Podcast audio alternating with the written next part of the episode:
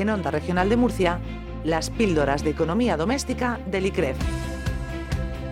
Un espacio para la promoción de la cultura financiera del Instituto de Crédito y Finanzas de la región de Murcia. ¿Qué hacemos como cada semana con Luis Alberto Marín, que es el director del ICREF? Don Luis Alberto, doctor, ¿qué tal? Bienvenido, buenos días.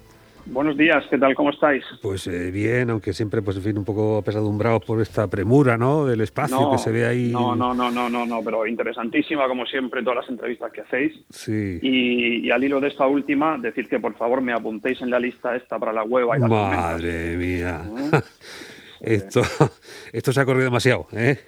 No, pero esto lo hacemos en la intimidad, solamente para los amigos. Sí. Pero bueno, pero que no, no os olvidéis de llamarme cuando... Producto fantástico, ojalá no lo descubran nunca en Japón. ¿eh? Efectivamente, mira el, atún, mira, mira el atún rojo, míralo, no, no, que la hueva no la descubran. Bueno, en esta eh, serie última en la que venimos eh, hablando de inversiones, eh, aún nos quedaría alguna entrega, como la que hoy proponen desde el ICREF. No te duermas con tus inversiones, es el título que le habéis puesto aquí gentilmente a esta sección hoy. Sí, sí, sí. El, refrán, ya sabéis que siempre nos gustan mucho los dichos, el refrán es, es camarón que se duerme, se lo lleva la corriente.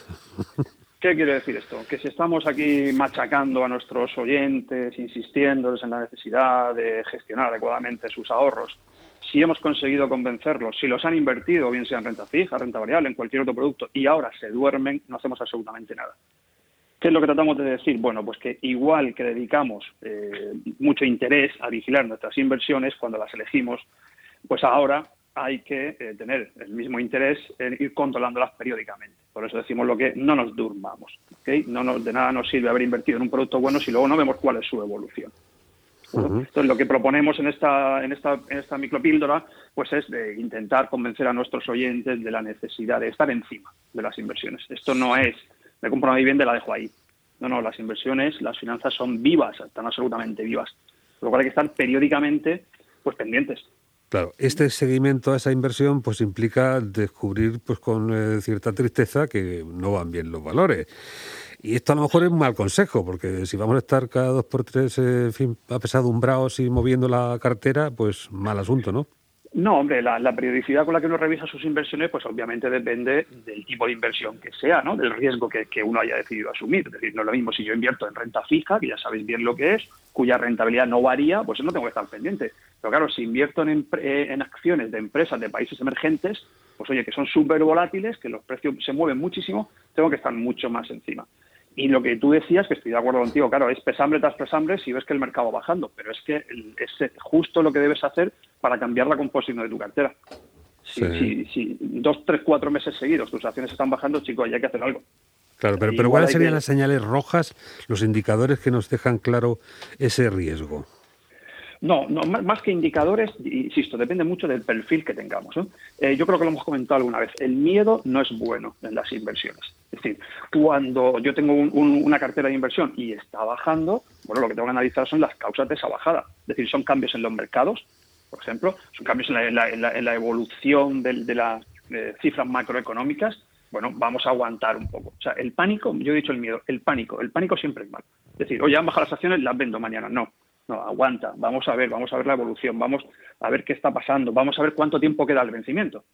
Porque a lo mejor queda poquito tiempo al vencimiento, bueno, pues voy a esperar a ver si cuando se aproxima el vencimiento sube el valor. hay ciertos parámetros que hay que mantener eh, para no perder la calma, porque insisto, el miedo normalmente a la hora de invertir siempre es malo, nos lleva a tomar decisiones precipitadas. Aunque sí hay situaciones en las que se aconsejaría pues eh, un largo recorrido, ¿no? Porque es eh, más adelante cuando habrá que hacer esa, esa revisión y preocuparse, ¿no? Sí, yo, mira, no son las revisiones, insisto, dependiendo ¿no? de las características de la, de la cartera, pero nosotros eh, eh, recomendamos hacer mínimo una revisión trimestral de cartera. ¿vale? Ten en cuenta que el, intermediario financiero, la, entidad financiera o la empresa de asesoramiento financiero con la que hayas contratado los productos, eh, te debe enviar información periódica. Entonces, bien sea mensual, bimensual, trimestral, bueno, pues vamos a sentarnos media horita eh, cada tres meses a ver cómo van nuestras inversiones. O vámonos a la entidad financiera a ver cómo van. ¿no? Hombre, eh, no te estoy diciendo que, te conectes todos los días a las 7 de la mañana cuando ha cerrado el mercado del de, Nasdaq, ¿vale? El mercado asiático, para ver cómo, cómo va a vivir el español. Bueno, esto lo hacen los profesionales. Pero nosotros que somos amateur, con que hagamos un, un seguimiento ahí trimestral, semestral, Con eso yo creo que nos va a ser suficiente. Y por eso para tener conciencia de que es el último responsable, uno mismo, de cómo va a terminar esa experiencia de la inversión. No podremos culpar a, ningún agente de ello. No siempre que, y lo dejo como anticipo, la semana que viene, siempre que me hayan pasado los test de idoneidad y conveniencia. Luis Alberto Marín, director del ICREF, mil gracias. Adiós, amigos. Adiós a vosotros. Adiós.